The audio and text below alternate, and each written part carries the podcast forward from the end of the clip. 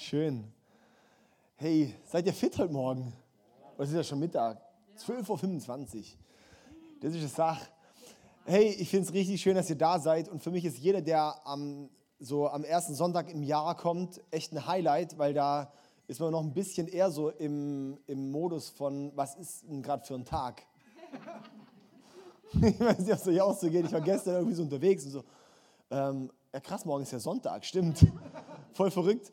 Ähm, genau, ja, die ganzen Weihnachten und dann Neujahr und so, das ist immer so eine Sache. Ich finde es richtig cool, dass ihr da seid und dass wir echt zusammen starten können, heute in dieses, in dieses neue Jahr zusammen. Und ich glaube, das ist so besonders, auch dass wir als, als Kirche, was nicht nur einfach irgendwie ähm, eine Versammlung von fremden Leuten ist, sondern echt Kirche ist Familie. Und dass, dass wir echt auch da als Familie zusammen sein können und uns da ausrichten können und, und, und laden können für das neue Jahr und auch die Dinge vom letzten Jahr einfach auch ein bisschen mal, mal abzuschließen und zu sagen, hey, uns Jahr 21 darf auch einfach das Jahr 21 bleiben. Und ich muss nicht alle Altlasten, die ich habe, mit reintragen in das neue Jahr. Sondern dass wir auch wissen, hey, unser Gott, der ist so gut, der möchte auch, dass wir auch die alten Dinge, die mich belastet haben, im alten Jahr lassen. Und äh, es ist nicht dieser magische Tag von, oh, heute ist der erste, erste äh, 21, äh, 22. So plötzlich ist alles anders. Dein Jahr geht weiter, wie das alte Jahr aufgehört hat. Kleine Überraschung, ist halt so. Ähm, der Punkt ist aber der, trotzdem ist es immer ein, ein besonderer Moment, es ist so ein, so ein prägender Moment, eine Jahreswende, weil man macht sich nochmal anders Gedanken und wir sind innerlich anders motiviert und mobilisiert, eine Veränderung zu machen und ein bisschen einen Cut zu machen, weil es schon ein bisschen ein, ein Abschnitt ist, der, der wie so eine andere Phase, eine andere Zeit definiert. Das heißt, es ist ein, ein Zeitpunkt, in dem wir pro, es, dieser Zeitpunkt vom, vom, vom, von der Jahreswende erleichtert es uns, einen proaktiven Schritt zu machen, eine Veränderung zu tun. Und das ist eigentlich das, warum wir diese Chance auch nutzen wollen. Nicht, weil wir sagen, oh, jetzt dieser Sonntag ist es ganz krass äh, anders als alle anderen, sondern ähm, dass wir echt auch dort eine Veränderung erleben dürfen, wenn wir uns darauf einlassen. Und da möchte ich dich echt auch einladen. Und ich finde es so crazy, wir sind in so krassen Zeiten. Ich war gestern ähm, direkt meine Jahresvorsätze erfüllen äh, und mein Gewissen ist total beruhigt, weil ich bin joggen gegangen. Und ähm, das war super, weil ich bin sieben Minuten gerannt und ich habe gedacht, ich verreck. Ja? Und äh, dann habe ich unseren Nachbarn getroffen. Das war der Hammer. Und haben wir eine Stunde da auf dem Feld geredet. ähm, genau, ich habe dann irgendwann gefroren und gesagt, jetzt muss ich mal weiterrennen, hier ist ganz kalt. Gell? Ähm, genau, auf jeden Fall, es war brutal.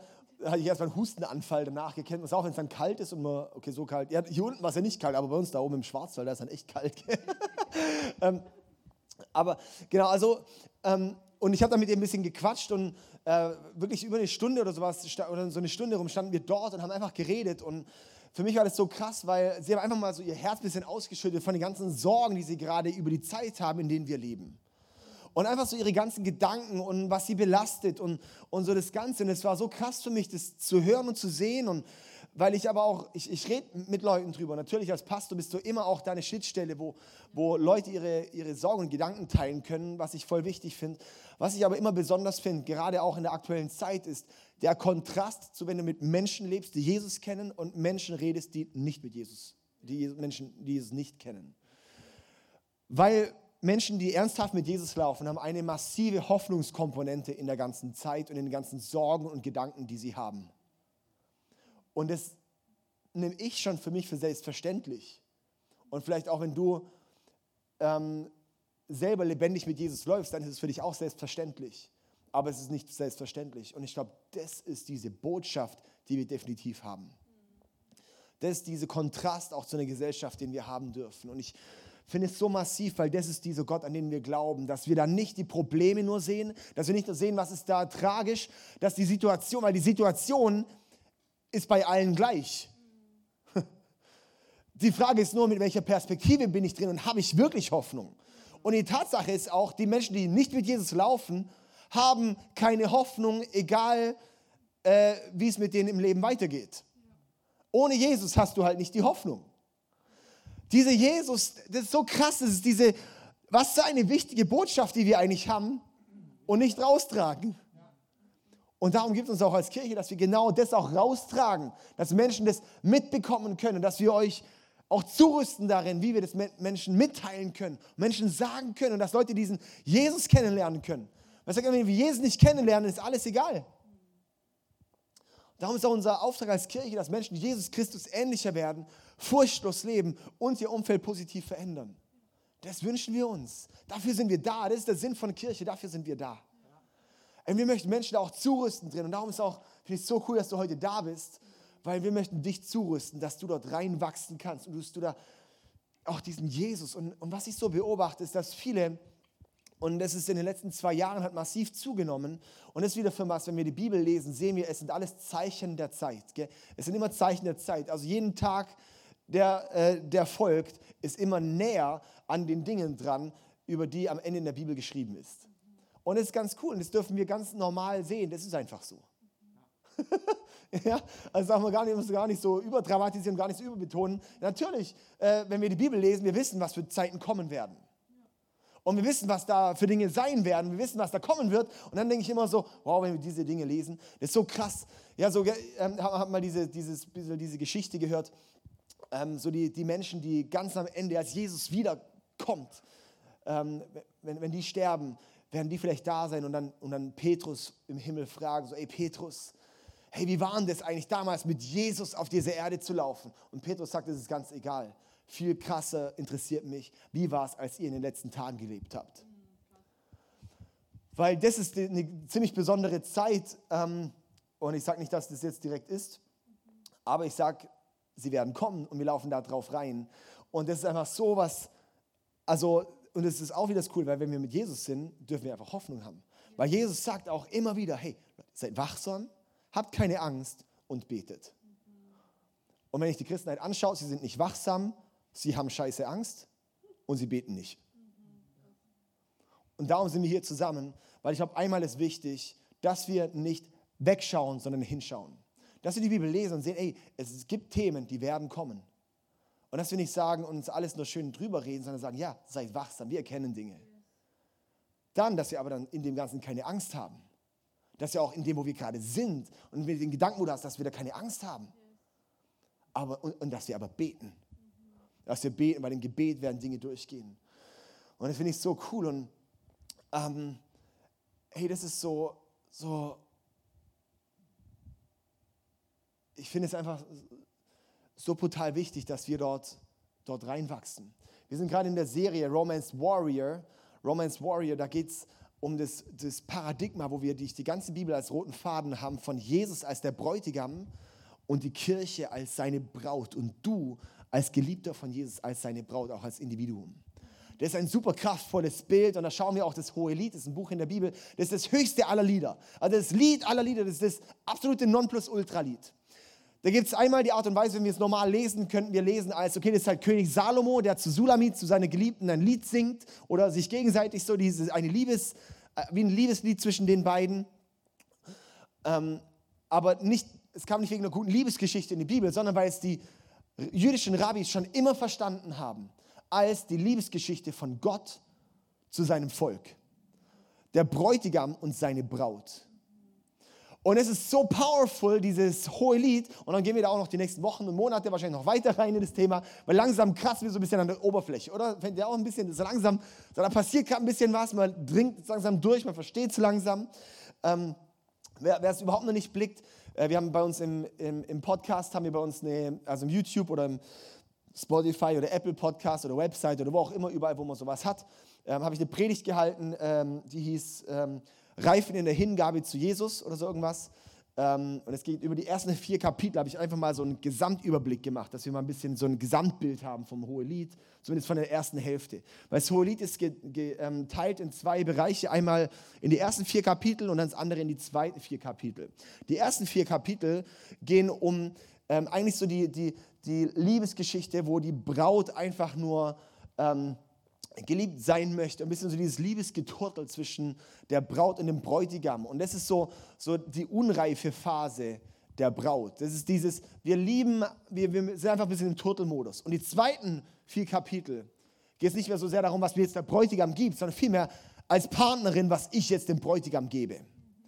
Was es jetzt heißt, in Partnerschaft mit Jesus zu laufen. Und es ist super, super spannend, das zu sehen.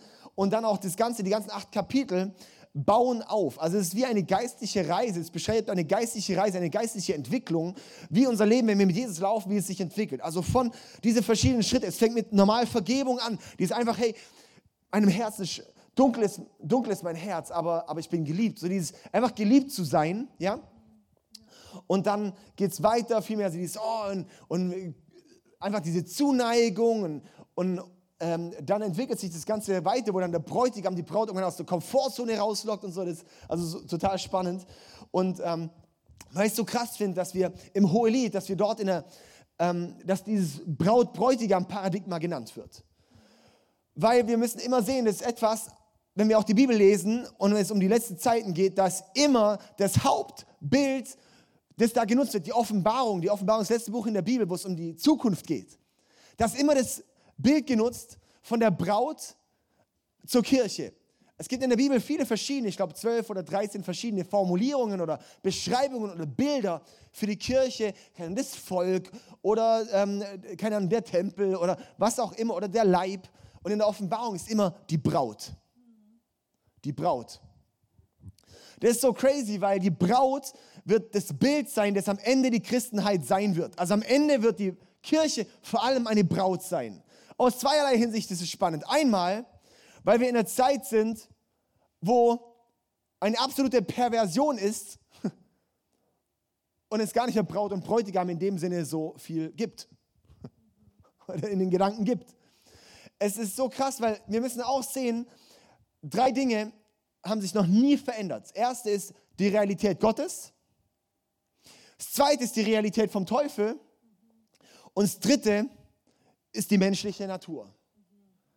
Also die Realität Gottes war immer, ist immer, wird immer. Real, Gott ist einfach real. Der Teufel ist real. Und die menschliche Natur hat sich auch nicht verändert. Wir Menschen sind schon immer gleich. Wir denken zwar, wir werden aufgeklärt, wir denken zwar, wir sind so und so, die menschliche Natur ist gleich. Darum wiederholt sich die Geschichte. Darum können wir biblische Geschichten anschauen und darum ist auch die Bibel auch dieses, so powerful für uns heute, weil es sind dieselben Geschichten heute, nur mit anderen Schauspielern. Wir haben dieselben Geschichten, die wiederholen sich bis heute. Es sind Prinzipien, es sind geistliche Prinzipien, die wir für uns heute lernen.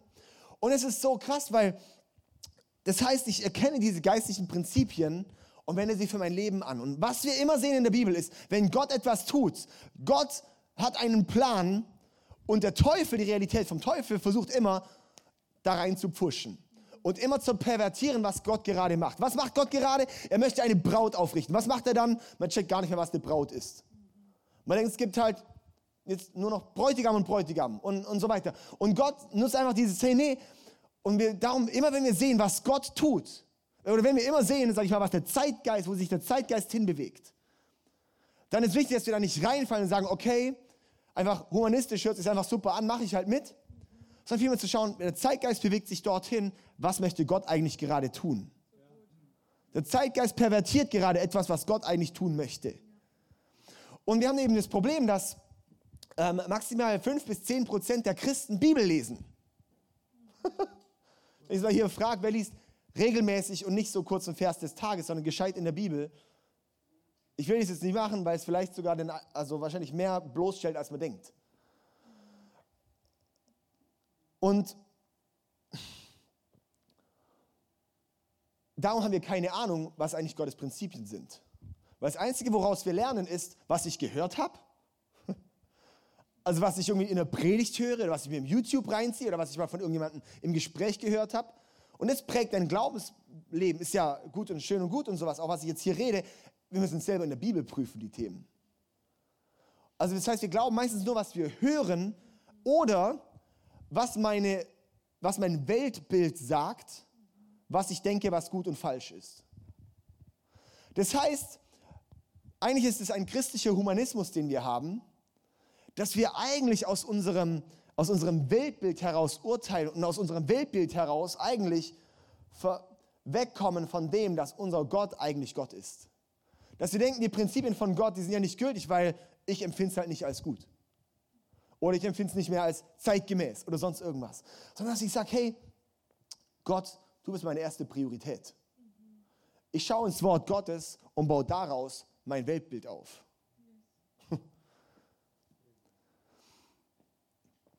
Weil die Realität von Gott ist die gleiche, die Realität vom Teufel ist die gleiche und die menschliche Natur ist auch die gleiche.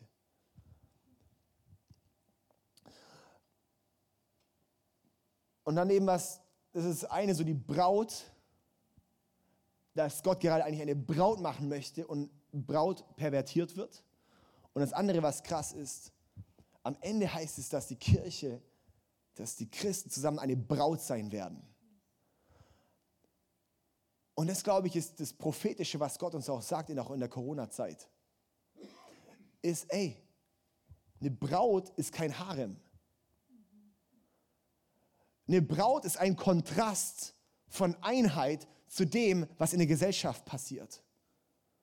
Das eine Braut heißt nicht, dass die Kirche die Braut ist, heißt nicht, dass alle genau dieselbe Meinung und dieselbe Überzeugung in allem haben, sondern wenn die Person die Überzeugung hat und die Person die Überzeugung hat, begegnen wir uns in Liebe, nehmen uns an, feiern zusammen unseren Gott, lassen uns stehen, können miteinander laufen und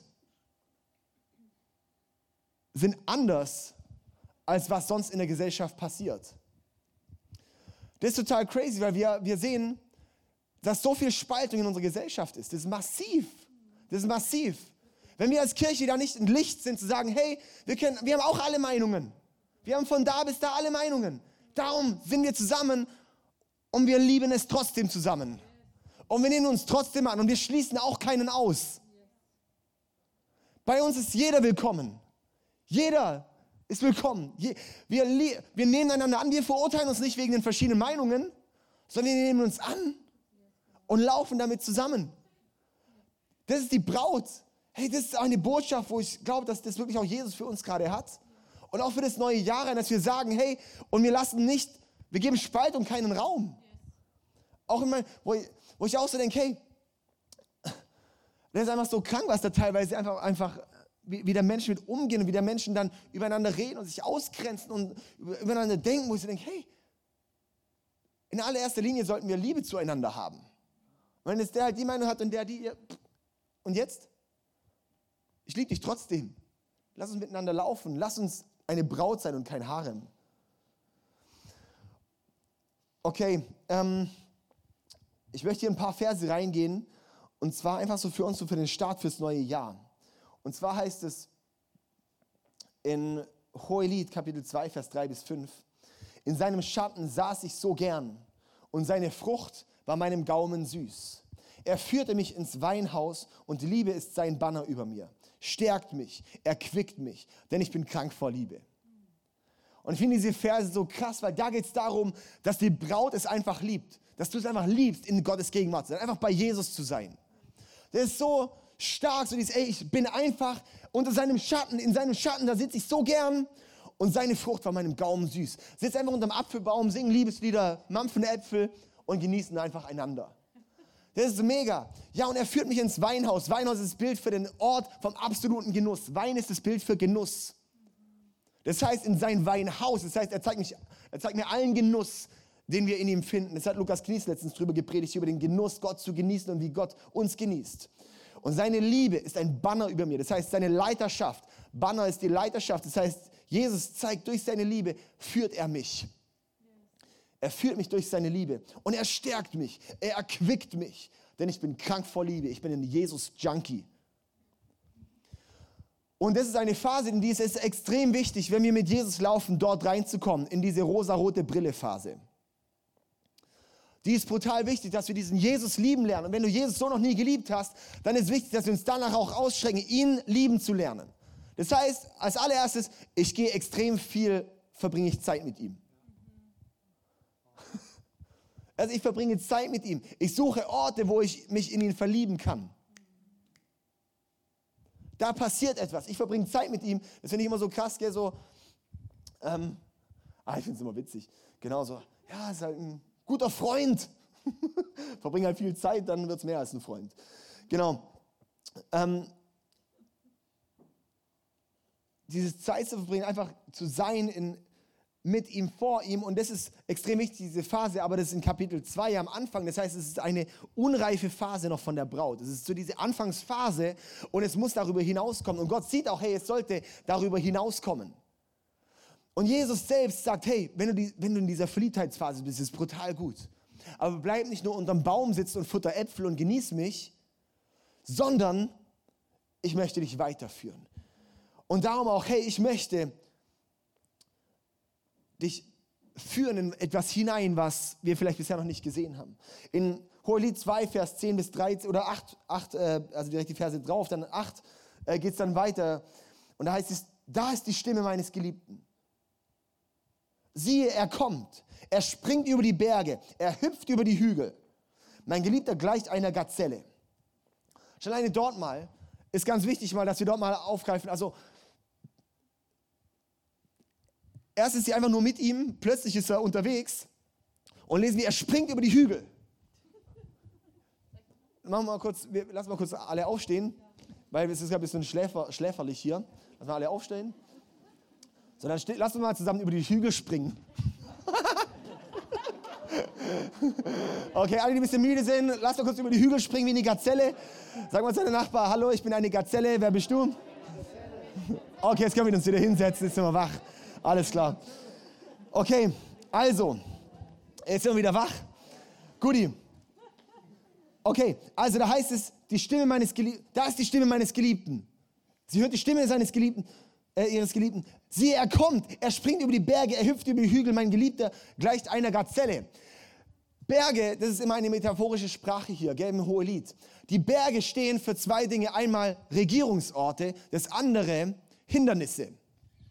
Das heißt, die Braut sieht dort, wir sehen Jesus, wir sitzen gerade mit ihm unterm Baum und plötzlich sehen wir ihn, wie er über die Berge springt. Wir sehen plötzlich, wie Jesus über die Hindernisse drüber springt und denken so, was geht denn da ab? Was geht denn da ab? Weil genau das ist so powerful, wenn wir sehen, Herr Jesus, er hat Autorität über jedes Hindernis und über jede Regierung und über jedes geistliche System, das dort den Dingen im Weg steht. Jeder Regierungsort, sei es menschlich, sei es geistlich, sei es was auch immer, Jesus steht darüber. Lies mal die Bibel und schau mal, immer wenn die Berge sind, von den Bergen wird regiert und so weiter und so fort. Es ist, es ist extrem wichtig, dass wir so die Bibel auch verstehen lernen. Darum ist es auch wichtig, dass wir die Bibel lesen, weil sonst verstehen wir es nicht. Ähm, und darum, er springt über die Berge. Das heißt, Jesus ist der König aller Könige. Jesus ist der Herr über allen Herren. Jesus ist der, auch wenn wir denken, die Welt dreht gerade durch, hat Jesus immer noch Kontrolle. Und es ist so krass, weil das sieht die Braut dort gerade. Sie hat gerade nur so eine Liebesbeziehung und plötzlich erkennt sie die Autorität von ihm. Plötzlich erkennt sie, was so ein Baba der ist und über die Hügel springen kann. Und sagt, das ist schon wie eine Gazelle. Für den ist kein Hindernis zu groß. Und es ist so, so, so wichtig und so, so kraftvoll. Und dann ist es so cool, wie es weitergeht in Vers 10. Mein Geliebter beginnt und spricht zu mir. Mach dich auf, meine Freundin. Komm her, meine Schöne. Ah, ich liebe das, hey. Weil die meisten, die irgendwie an Jesus glauben, die würden schon sagen, ja klar, ich glaube ja schon, dass Jesus kann. Ich glaube ja schon, dass Gott in Kontrolle ist, dass Gott regiert, dass Gott Autorität hat. Und plötzlich sagt er, hey, wenn du mich schon springen siehst, spring mit mir mit. Komm her. Steh auf unter deinem Apfelbaum. Hör auf, Äpfel zu fressen und komm mit. Spring mit. Komm her zu mir. Komm her. Mach dich auf, meine Freundin. Komm her, meine Schöne. Und triggert mit seiner Liebe.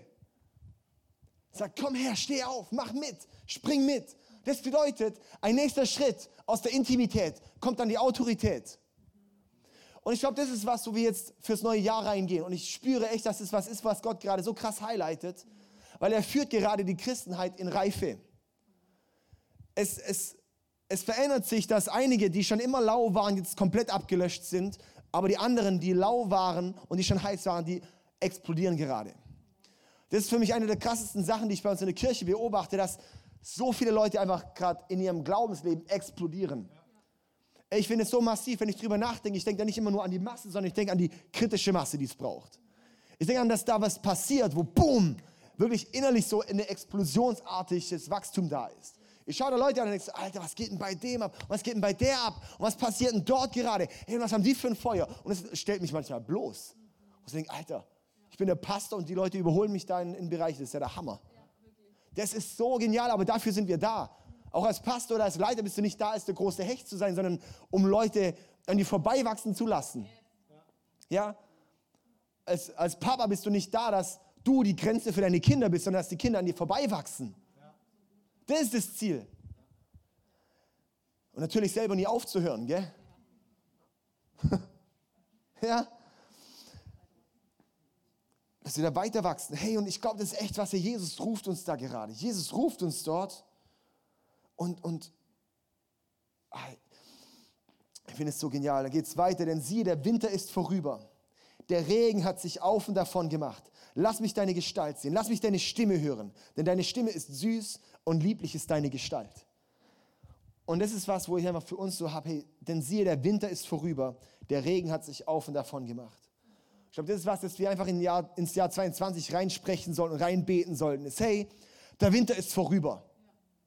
Der Winter ist vorüber. Die Dinge, da wo ich in meinem Leben Scham hatte, wo ich Isolation hatte, wo wirklich so war, wo ich dachte, ey, da passiert gar nichts. Da ist, so, da ist so diese Kühle in meinem Herzen reingekommen. Da ist meine Liebe erkaltet. Da ist, mein, da, da ist Frust gekommen. Da ist Spaltung gekommen in meine Familie. Da ist Frust gekommen in mein Leben. Da ist Angst gekommen. Da ist Furcht gekommen. Der Winter ist vorüber. Und Jesus sagt, der Winter ist vorbei. Jetzt steh auf. Mach dich auf spring mir hinterher. Spring mir hinterher. Trau dich. Ich glaube, das ist echt auch so ein Ruf von Jesus gerade, ist so dieses, hey, verlass deine Komfortzone. Komm aus dem raus. Sei nicht zufrieden mit Status quo. Sag nicht, hey, so wie es immer war, passt schon, sondern für mein Jahr 21, wir können eh keine Ziele setzen, weil eh alles anders wird. Aber ich kann sagen, hey, wer möchte ich werden? Das kann ich sagen und weil das ist umstandsunabhängig. Wer möchte ich werden? Wo möchte Gott mich hin entwickeln? Was hat Gott? Möchte ich ein, ein leidenschaftlicher Liebhaber von Jesus werden? Das kannst du machen, auch wenn du im Gefängnis sitzt. Das können wir werden und das ist, das ist um was es geht.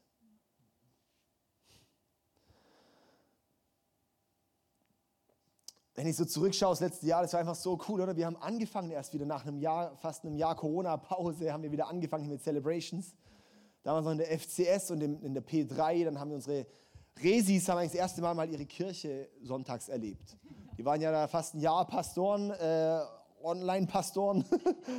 ähm, und dann da zu sehen, hey, was für Schnuggis man da einfach hat. Ich meine, wie krass kann es einfach sein, was für Leute wir hier einfach haben in Freiburg. Das ist ja brutal.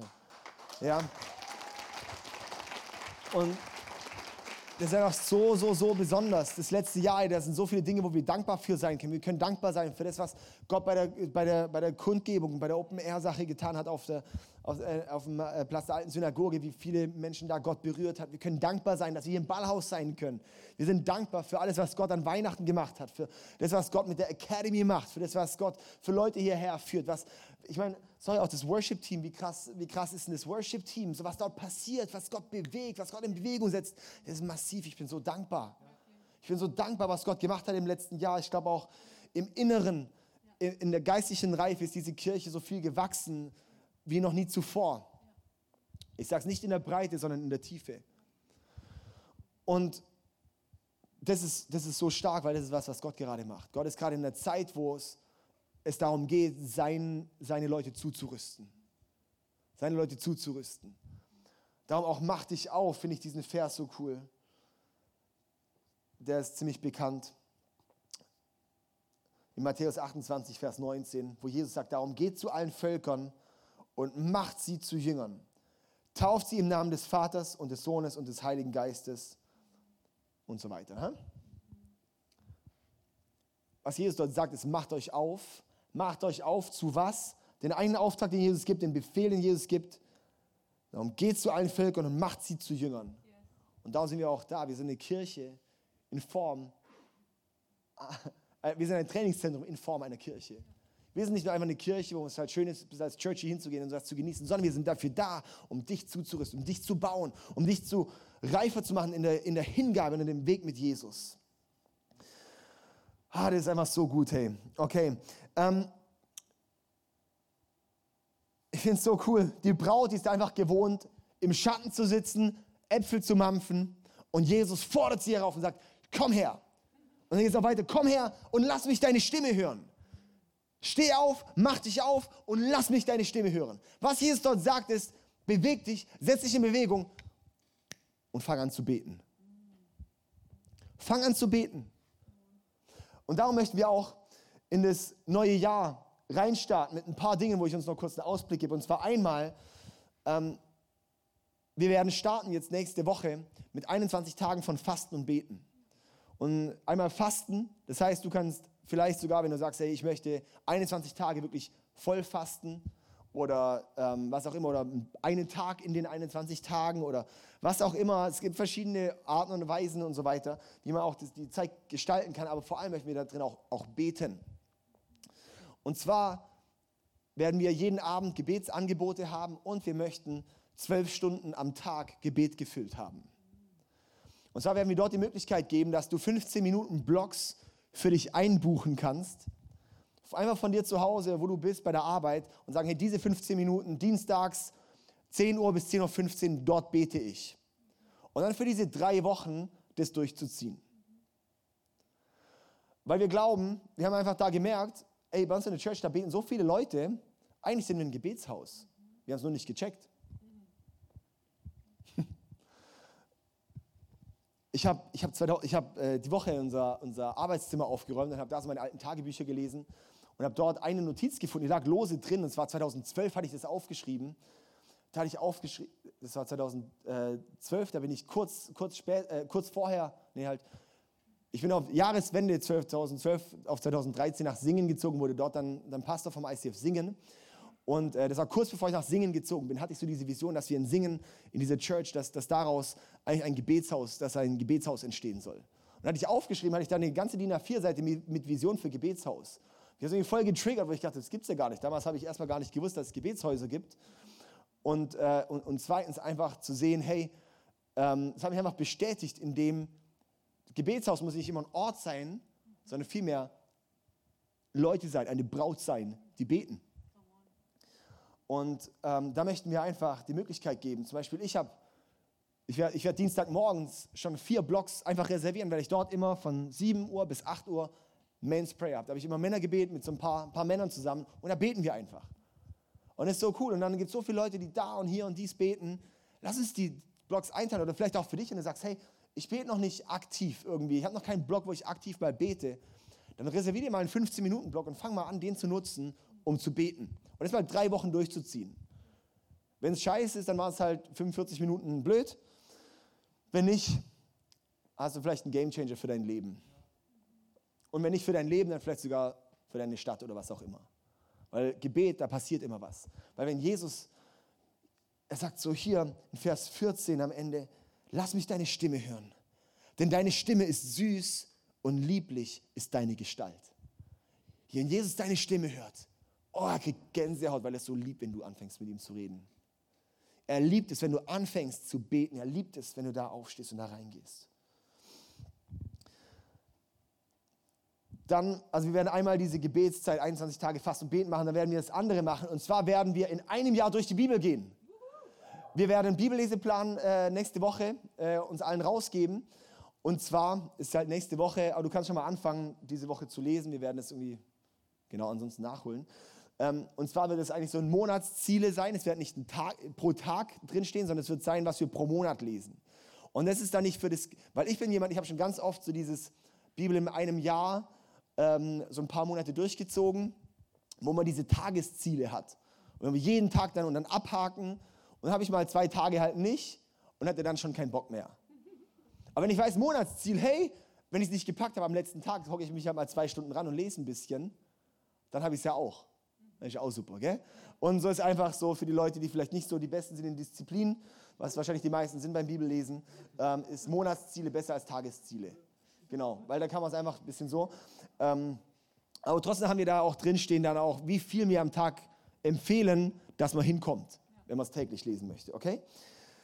Dann zusätzlich werden wir zu ein, in einem Jahr durch die Bibel werden wir zusätzlich machen, ähm, und zwar werden wir ähm, mit Bernhard und Lukas Knies, die werden zusammen ähm, in einem Jahr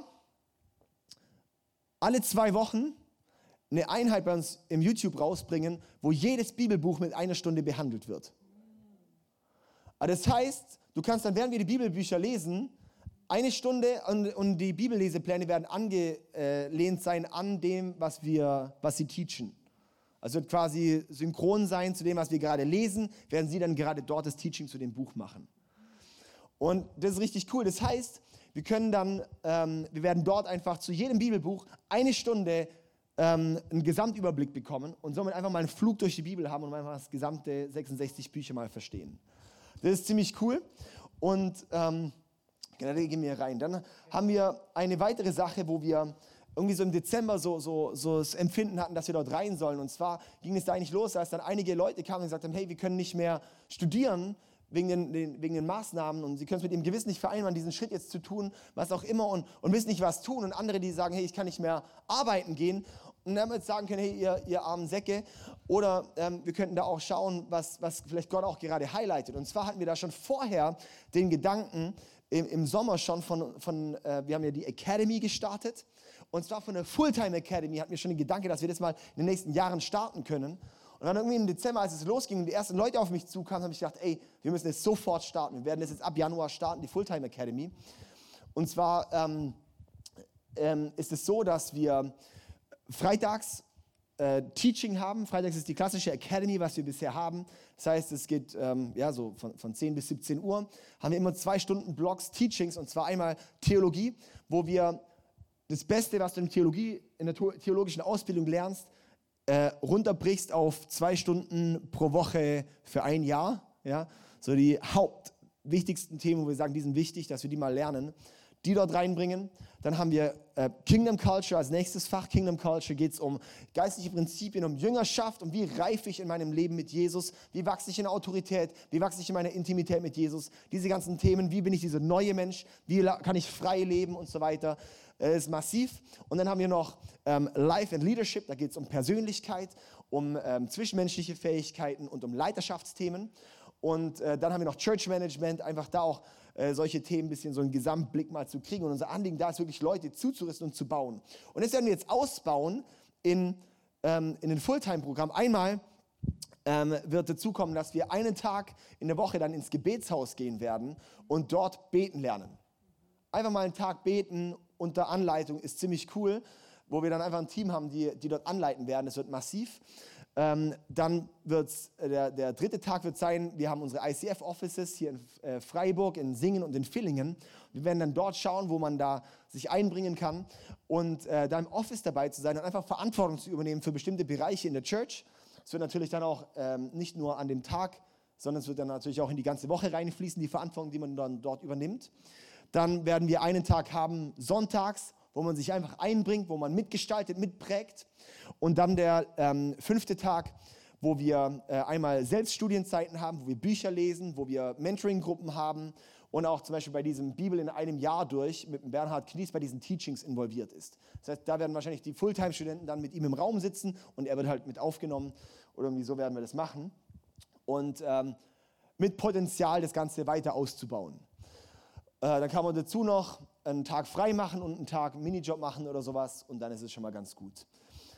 Das ist einfach hat mir voll auf dem Herzen, das reinzugehen und möchte ich, wenn, wenn du so merkst, hey, das resoniert bei dir oder du kennst jemanden, bei dem das resoniert, dann sollen die sich einfach an uns wenden und dann finden wir dann einen guten Weg. Und eigentlich, wie das so angefangen hat, war irgendwie auch so, so bei mir, ähm, wo ich mir Gedanken gemacht habe. Ich habe eigentlich seit ich 16 bin, hatte ich so diesen Traum eigentlich, ich möchte eigentlich Pastor werden oder halt Jugendpastor. Pastoren fand ich spießig, aber äh, Jugendpastor war cool. Und ähm, dann wollte ich Jugendpastor werden und es war irgendwie so, so dieser Wunsch, hey, eigentlich soll ich in diesen Weg reingehen, auch nach dem Abi. Aber alle haben eigentlich gesagt, hey, mach doch erst was Gescheites. Mach doch erst eine gescheite Ausbildung, ein gescheites Studium oder sowas und dann hast du immer einen Plan B, zu dem du zurückkehren kannst, wenn es halt mit Gemeinde nichts wird und so, ja. Und ähm, dann hatte ich mich für soziale Arbeit oder Sozialwirtschaft beworben, hatte da auch eine Zusage und so weiter und wollte das dann studieren. Hatte aber nie so einen richtigen Frieden darüber. Und es war so, ich hätte es halt gemacht, weil man es halt machen sollte. Ja? Und dann bin ich, äh, kurz bevor das Studium losging, habe ich da dann abgesagt und, und bin dann auf so eine Kurzbibelschule gegangen für drei Monate, um herauszufinden, ob das nicht das doch ist, was ich direkt schon machen sollte. Und habe dann dort echt so gemerkt, wie Gott doch highlightet, dass ich da direkt reingehen soll. Und seither ist es bei mir was, das immer wieder bei mir ausgelöst wird. Weil viele Leute gehen in einen Weg, weil, es halt, weil man es halt machen sollte. So viele Leute studieren irgendwas oder machen irgendwas, weil sie sagen, das muss man machen, weil es halt gesellschaftlich sinnvoll wäre. Und ohne zu fragen, was eigentlich Gott möchte oder was Gottes Plan ist. Und ich sage nicht, dass jeder einen vollzeitlichen Dienst muss, das überhaupt nicht. Und auch, dass man keine gescheite Ausbildung machen sollte, das auch nicht. Sondern ich sage, wir sollten da reingehen, was Gott sagt, was wichtig ist und nicht nur nach gesellschaftlichen Normen vorgehen. Und ich glaube, dass, und ich, ich kenne einige Leute, wo echt einen Ruf von Gott drauf haben und die diesen Weg nicht gehen, weil sie denken, sie müssten erst was Gescheites machen und es eigentlich gar nicht machen wollen und auch nicht, dass Gottes Ruf ist. Und wo es vielleicht jetzt gerade eine Zeit ist, wo Gott dort Leute rausruft in etwas hinein und dass es ein, eine Türe ist für etwas, was Gott dann dort wieder formiert. Ähm, und daher, vielleicht bist du jemand oder vielleicht kennst du jemanden, wo das was ist. Darum wollte ich das einfach auch hier teilen, weil ich glaube, dass eben wir möchten Leute bauen im Leben mit Jesus. Ja? Okay. Ja, das ist ziemlich cool das Jahr, finde ich. okay, dann mache ich jetzt noch kurz einen Schluss, oder? Die Astrid ist so der Hammer. Ey, das ist so krass, ey, das ist einfach, ich finde es so mega, die ist so eine krasse, die ist immer am Start, wenn man sie braucht, gell? und äh, mit so einer Liebe und so einer Leidenschaft und so einer Herzlichkeit und so einer. Das ist brutal cool. Ja. Und so ein, so ein Dienstbereit. Oh, guck mal, und äh, da kommen die, die Engel sind auch schon da, die sind auch gleich mit. oh, okay. Oh. Super, hey. Ah, ist das schön. Ja, Ey, cool. Und ich möchte einfach noch mit dem letzten Vers hier schließen. Und zwar heißt es da in Vers 14, meine Taube in den Felsenklüften, im Versteck der Felswand. Lass mich deine Gestalt sehen. Lass mich deine Stimme hören. Denn deine Stimme ist süß und lieblich ist deine Gestalt. Und der Bräutigam ruft die Braut draußen und sagt, hey du Taube, in den Felsenklüften, im Versteck der Felswand. Du bist irgendwie hinter den Gittern irgendwo versteckt, du hast dich raus isoliert, du, du stehst da versteckt hey, komm raus, zeig mir deine Gestalt, zeig mir, wer du bist. Du siehst vielleicht nichts in dir, ich sehe was in dir. Du denkst vielleicht nicht, dass in dir was steckt. Hey, Gott sieht, was in dir steckt. Lass mich deine Stimme hören. Er möchte, dass du deine Stimme nutzt. Nicht zu denken, oh, ich hab's halt nicht drauf, ich kann halt nichts. Nee, lass mich deine Stimme hören. Denn deine Stimme ist süß und lieblich ist deine Gestalt. Er liebt es, wenn wir aufstehen. Und er sagt zu dir, komm raus aus deinem Gefängnis. Komm raus, steh auf, komm raus aus der Komfortzone. Aber er sagt es nicht mit einem Tritt, sondern er liebt dich heraus. Und es ist das, wenn, wenn Jesus sagt, hey, du darfst aus deiner Komfortzone rauskommen, drängt er dich nicht, sondern er sagt, hey, ich sehe, was möglich ist. Ich sehe, was, was in deinem Leben möglich ist.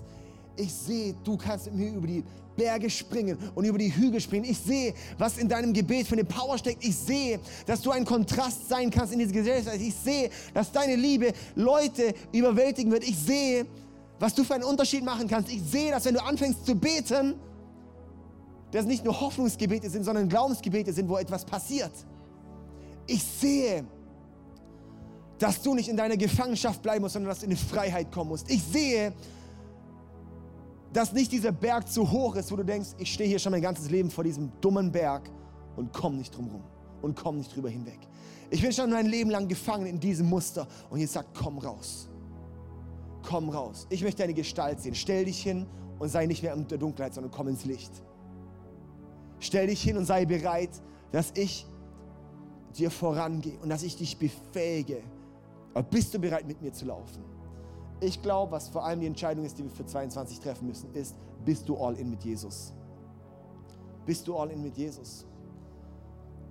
Ich glaube, dass wer nicht all in mit Jesus geht, geht kaputt. Und ich glaube, dass eine Zeit kommt, wo Gott uns, und ich glaube, dafür sind wir hergestellt, auch als ICF, wo Leute gebaut werden und wo Leute ein Feuer entfacht wird. Das Größte ist alles, was wir bisher gesehen haben. Und auch, dass in deinem Leben mehr Feuer kommt, als du es gesehen hast. Und das heißt nicht von heute auf morgen. Das heißt, wir steigen ein in einen Prozess zusammen, wo das passiert. oh, ich, ich freue mich so und ich möchte dich einladen. Und dass wir heute echt auch so in, zwei, in 21 schauen und sagen, hey, und wir lassen diese Dinge liegen. Ich lasse meine Lauwärme liegen, meine Lauheit liegen. Ich lasse die Dinge liegen, wo es keine Ahnung, um so viele andere Themen ging. Meine Verletzungen lasse ich liegen, meine Scham lasse ich liegen, meine Hoffnungslosigkeit, die ganzen Themen, die lasse ich jetzt liegen. Und ich merke, da wurde mein Herz vereinnahmt, da wurde mein Leben vereinnahmt. Und steige jetzt ein und sage, hey, meine Taube in den Felsenklüften, im Versteck der Felsenwand, lass mich deine Gestalt sehen. Lass mich deine Stimme hören. Denn deine Stimme ist süß und lieblich ist deine Gestalt. Darum mach dich auf, meine Freundin. Und komm her, meine Schöne. Yes, ist das gut? Hammer. Hey, dann lass mal zusammen aufstehen. Ich möchte mit uns noch beten. Und Jesus, ich danke dir so vielmals für deine Liebe und für deine Gegenwart und für deine, wow, du bist einfach überwältigend. Du bist überwältigend. Jetzt lade ich dich ein, dass du mit deiner Gegenwart kommst.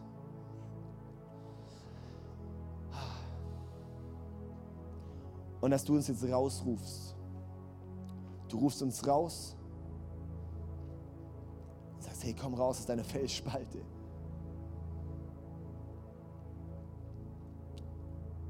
Komm her. Du musst mir nicht nur zusehen, du musst Jesus nicht nur zusehen, was er tun kann, sondern er möchte es mit dir tun. Danke, Jesus.